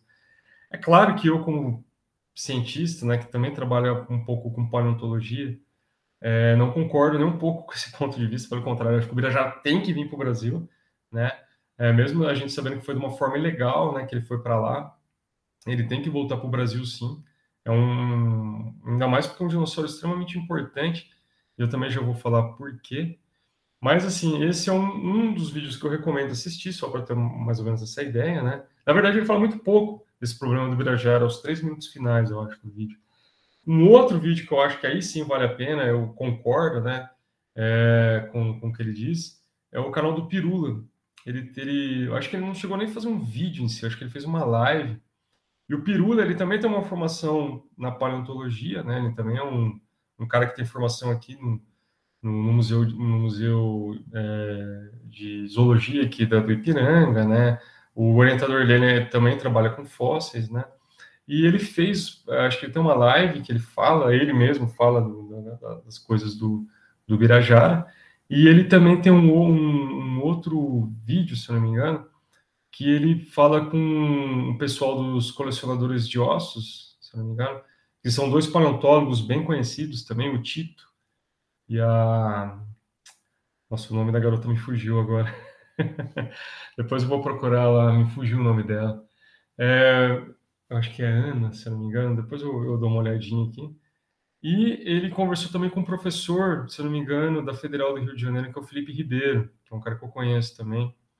É, e eles falam bastante do Birajara. E aí eles explicam com muito mais embasamento todos os problemas com relação ao Birajara, né? E é claro que aí a posição deles é que o Birajara volta para o Brasil, né? Mas aí, assim, eu só dando essa dica para vocês, caso depois do podcast quiserem dar uma olhada, entender um pouco melhor essa relação, para vocês verem mais ou menos esses pontos de vista. E ver que esse ponto de vista de que, por exemplo, tem que ficar na Alemanha, porque lá os museus são mais conservados, isso é uma balela sem tamanho, né? A gente está aqui, pelo contrário, a gente tem que brigar para os nossos museus, tem que brigar para que o, o, que é nosso venha e fique aqui no Brasil, e a gente tem que brigar pela melhora deles, né? Não pensando que a toda hora o museu vai pegar fogo, não, a gente tem que brigar para que não pegue fogo e que, a, e que, que, as coisas sejam bem conservadas, né? Eu acho que é uma, um, uma visão um pouco derrotista falar que ah, deixa na Alemanha. Mas vamos falar um pouco do Birajara, né? O problema do Birajara é o seguinte, né? O Birajara é um fóssil extremamente importante, porque ele é um, muito provavelmente um dos primeiros dinossauros, né? Aqui do Brasil é descoberto com penas. Ele é basicamente um, um dinossauro pequeno também, né? Não é muito grande. Ele é da família desses, é, eu acho que são terópodes, se não me engano, os compsognatos, né? São terópodes um pouco menores, né? E além dele de ser um animal extremamente coberto por penas, ele tem é, basicamente duas, é, acho que dois pares, se eu não me engano, né, de, de penas modificadas muito compridas, né, que dão uma morfologia totalmente diferente para esse bicho, né? Parece que são dois pares de espeto pregados no bicho, né? Mas muito provavelmente algo tem a ver com relação a, como fala, é, a parte reprodutiva, né? De talvez de, de, de chamar atenção para reproduzir, né? A gente sabe, né, que as aves vieram dos dinossauros, então essa parte, a gente sabe também por fósseis que tem a coloração muito bem preservada, que eram animais coloridos, né? Eram animais que muito provavelmente já, essa parte que a gente vê hoje nos, nas aves, né, dessa dimorfismo sexual, a gente já tem um pouco claro que alguns dinossauros isso ocorria, né? É, alguns hadrossauros, como o Parasaurolophus, por exemplo, a gente vê, né, que tem é diferente, né, o macho da fêmea, eles têm aquela crista muito enorme, né, nos machos, as fêmeas não eram tanto desenvolvidas. A gente vê os ceratopsídeos com aquele escudo, né? Todo, muito provavelmente aquele escudo devia ser colorido para chamar atenção. Então, esse dinossauro, o Birajara, ele tem essas penas, tudo isso, que muito provavelmente é, é importante para a gente entender mais ou menos essa evolução, né? desses animais, né, de, de, como que as penas apareceram, como que está essa preservação. Então, na verdade, é um, uma espécie única, né, aqui nossa, e ela está muito bem preservada, né, porque aí, é, falando um pouco da, da, Chapada do Araripe, né, que é uma região que tem a, a, uma das maiores concentrações de fósseis aqui do Brasil, que ocorre lá no, no Ceará, né, lá na região do Crato, é, é, lá a preservação de fóssil é extraordinária, né? Você tem, por exemplo, bastante fauna de pterossauros, né? São répteis voadores, não são dinossauros, mas a preservação em si é extraordinária. Você consegue ter uma boa noção da morfologia desses bichos graças àquela preservação única que tem naquela região. E o Birajara é um dos dinossauros mais completos que a gente tem, né? Oriundos aqui do Brasil. O problema é que, primeiro, ele foi de uma forma extremamente legal lá para a Alemanha, né?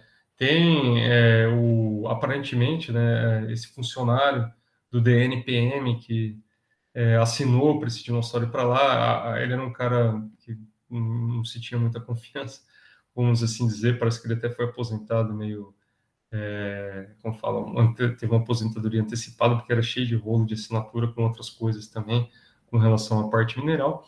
E muito provavelmente o, o caminho do fóssil de sair do Brasil de forma ilegal para chegar lá, passou por essa pessoa, né? É, foi, extra... foi, ele foi mandado nos anos 90, né? E se tem uma discussão de, como fala, é, de envios, né, de contrabando de fósseis aqui no Brasil da Chapada Araripe há muito tempo, né? A Sociedade Brasileira de Paleontologia, que é uma sociedade muito boa, né, é, em termos de engajamento e tudo mais, né, da parte científica também, mas principalmente do engajamento, é, já está com esse engajamento de tentar controlar um pouco mais esse tráfego e principalmente tentar reaver essa devolução de animais que já foram para fora, né, desses fósseis que já foram para fora, aqui para o Brasil já tem todo um, um, movimento com relação a isso. E com, no caso do Birajara, aparentemente, depois da descrição desse, desse animal, desse fóssil, né, que foi feito ano passado, a publicação, né, é, primeiro, o pessoal já ficou um pouco irritado porque não teve nenhuma colaboração de pesquisadores aqui do Brasil. Né? Então, fóssil brasileiro, a gente tem bons paleontólogos que trabalham com dinossauros aqui no Brasil. O laboratório de Ribeirão Preto, por exemplo, é um deles, né? Ah, existem outros grandes laboratórios lá no Rio Grande do Sul, por exemplo, também, né? Em outros lugares também, no próprio na, na própria região Nordeste. Mas é, foi publicado, se não me engano, acho que são alemães e ingleses que participaram. E, é, enfim, esse foi um dos problemas levantados, mas o problema em si maior é o bicho estar tá lá, né? E a forma que ele foi parar lá. E eu acho que até no começo, se não me engano, desse ano, ah, não, desculpa, até no começo do ano passado, estavam se discutindo como esse bicho poderia ser repatriado, né? Poderia vir aqui para o Brasil e ficar aqui. E eu acho que depois da pandemia, a sociedade estava conversando é, bastante com os pesquisadores lá para ver, e aparentemente o pessoal do museu que está lá, que não é, nem é um museu muito grande, na verdade, é um museu um pouco mais provinciano, ele, eles até estavam começando a concordar, não, ó, vamos enviar o fósforo para o Brasil sim, né?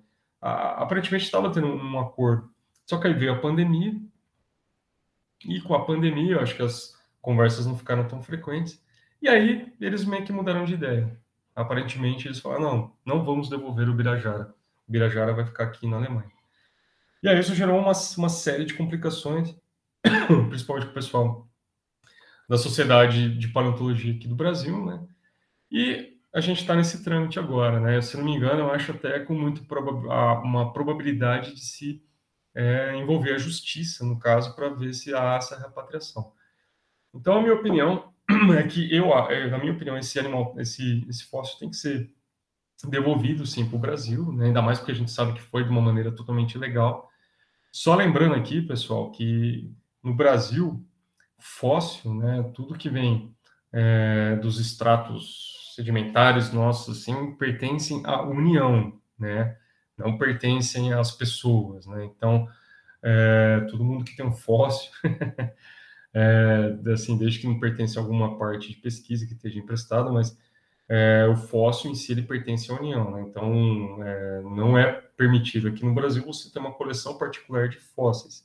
Caso essa coleção já tenha um tempo e é antiga, geralmente é encaminhada para uma instituição onde vai ter um armazenamento adequado e o estudo adequado, né? Mas se esse fóssil for para lá e de uma forma ilegal, então a gente já vê que tem muita coisa errada aí, né? Ainda mais se passou pelo Departamento Nacional de Produção Mineral. Então, é, eu acho que esse fóssil tem que ser devolvido, né? Tem que ficar aqui no Brasil e tem que ser exposto, estudado, né? Mas principalmente por pesquisadores brasileiros, né? É, o pessoal lá na Alemanha, aliás, no mundo todo, o pessoal já sabe que tem, tem um problema de tráfico aqui de fósseis no Brasil e que o empenho da sociedade brasileira de paleontologia e de outros setores da sociedade é cada vez mais restringir esse tráfico né, e tentar frear a saída de fósseis né, daqui do Brasil para esses locais. Tá? Então, é, na minha opinião, é isso. Eu acho que tem que vir para o Brasil, tem que ficar aqui e a gente tem que fiscalizar de uma forma melhor. Né? Pelo que o pessoal comenta, coloca, o que eu li, que eu vi esses vídeos, aparentemente foi com ato de corrupção mesmo que ele acabou indo para lá. Agora, uma pena que esses pesquisadores é, na Alemanha, né, estejam querendo segurar o animal lá, segurar o fóssil lá e não trazer para cá, né? E aí já entra toda uma questão também é, com relação a essa, como fala, essa tradição, né, das antigas coleções europeias de ir nos outros países, né, pegar todo o patrimônio histórico, natural e levar para os países deles, né? Hoje já tem toda uma conversa de repatriamento, né? principalmente é, o Egito, por exemplo, os caras estão montando um museu maravilhoso lá na, na, acho que no Cairo, se eu não me engano, né? É, justamente para repatriar boa parte do patrimônio que os europeus, quando foram para o Egito estudar e, e, e, encontrar em si, né? Era basicamente um trabalho meio Indiana Jones, assim, de caça as coisas mais valiosas lá do Egito, né, levarem para os países deles, né? Então hoje está tendo toda uma discussão de repatriamento, né? E eu acho que no caso do Birajara isso se encaixa muito bem, né? Acho que a gente tem que entrar com uma, uma discussão dessa em cima a respeito para ter o repatriamento dele e ele sim ficar num museu adequado aqui no Brasil. Seja museus, por exemplo, lá da região do Crato, que tem bons museus lá, né? Tá tendo investimento, apesar de, assim, tudo bem, a gente está num período não muito bom, né? de, de investimento em ciência, pelo contrário, né, a gente está sendo, infelizmente, atacado, né, vamos assim dizer. Mas, é, como é que eu posso falar? Ah, né, até então há uma, uma, uma ideia de ter mais museus, de crescerem mais museus, e de se valorizar, pelo menos, esses museus mais regionais também. Ou ele vai para o Crato, né, um museu que é muito próximo de lá, ou pelo menos para museus maiores, que são extremamente importantes, como o Museu Nacional, né, que está tendo uma reforma, está tendo todo o investimento, eu acho que em breve vai ser reinaugurado, né, e, depois do acidente, óbvio que a parte de segurança vai estar tá muito mais, é, como posso dizer assim, mas é, o pessoal vai estar tá mais atento com isso, né, ou para alguns outros museus que também são museus de boa qualidade que conseguem armazenar esse animal. Então, para mim, o Birajara ele tem que voltar para o Brasil, tanto pela sua importância com relação à própria linhagem que ele pertence, né, da gente ver que é um animal com penas, uma estrutura bem diferente, mas também como por causa dessa questão toda. Eu acho que agora é uma questão de, de honra científica nossa mesmo a gente trazer ele para cá. Né? Então, para mim, Birajara tem que vir. Ou, como eu já coloquei em alguns locais, né, a hashtag o Birajara belongs to BR, BBR, né? já até escrevi para o museuzinho deles lá, o, o museu provinciano lá, já coloquei na página deles, o Birajara belongs to BR.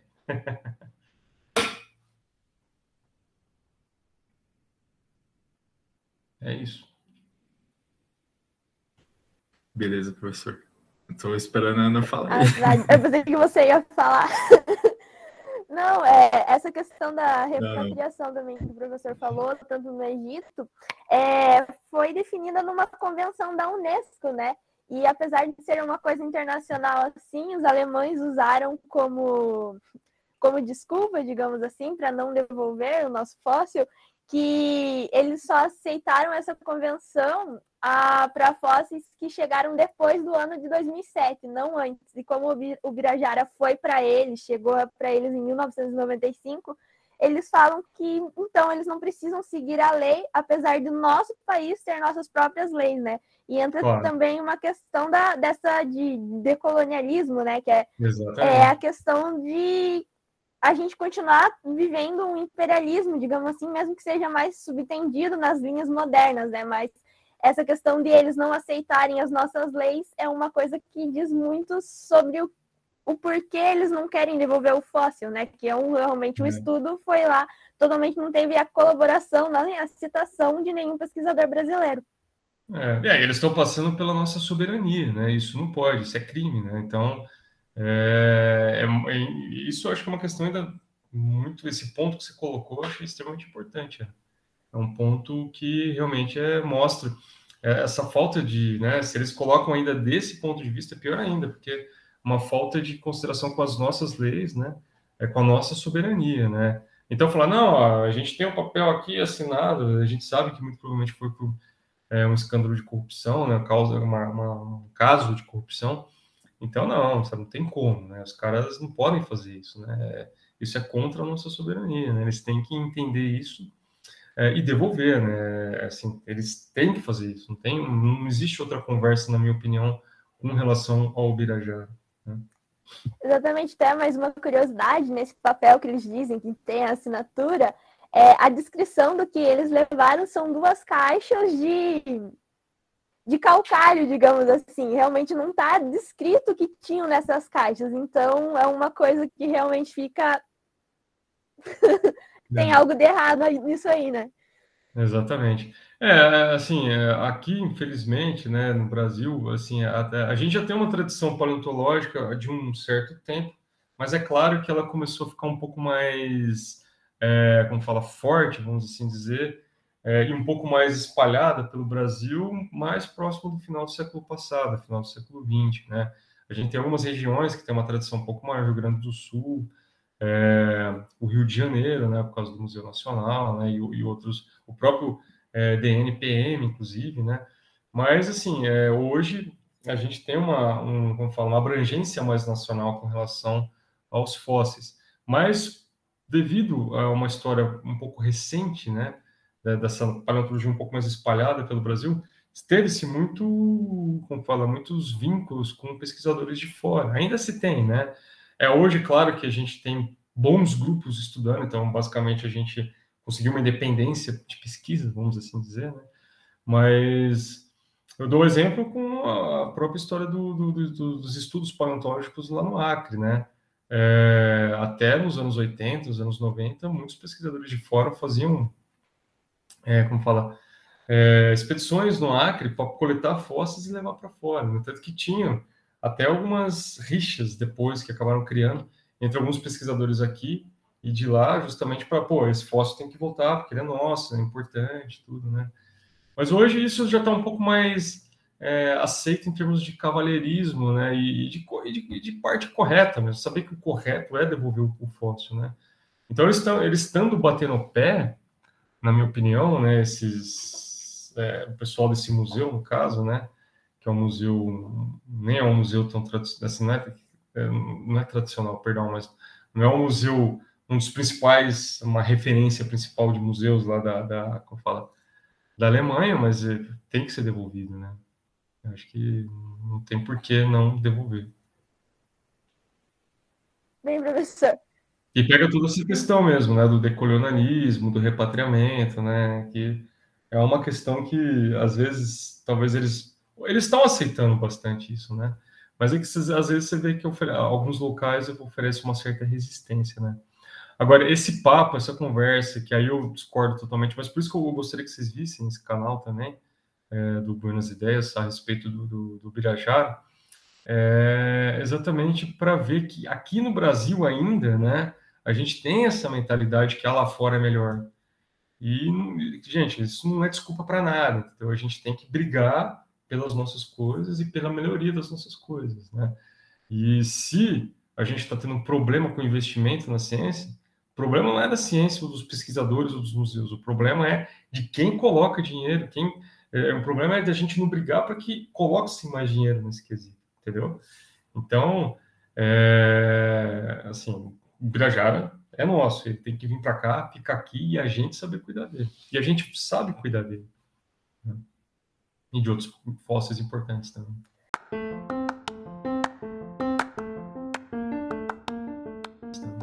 E professor, começar a agradecer aqui que os nossos 40 minutos já viraram quase duas horas.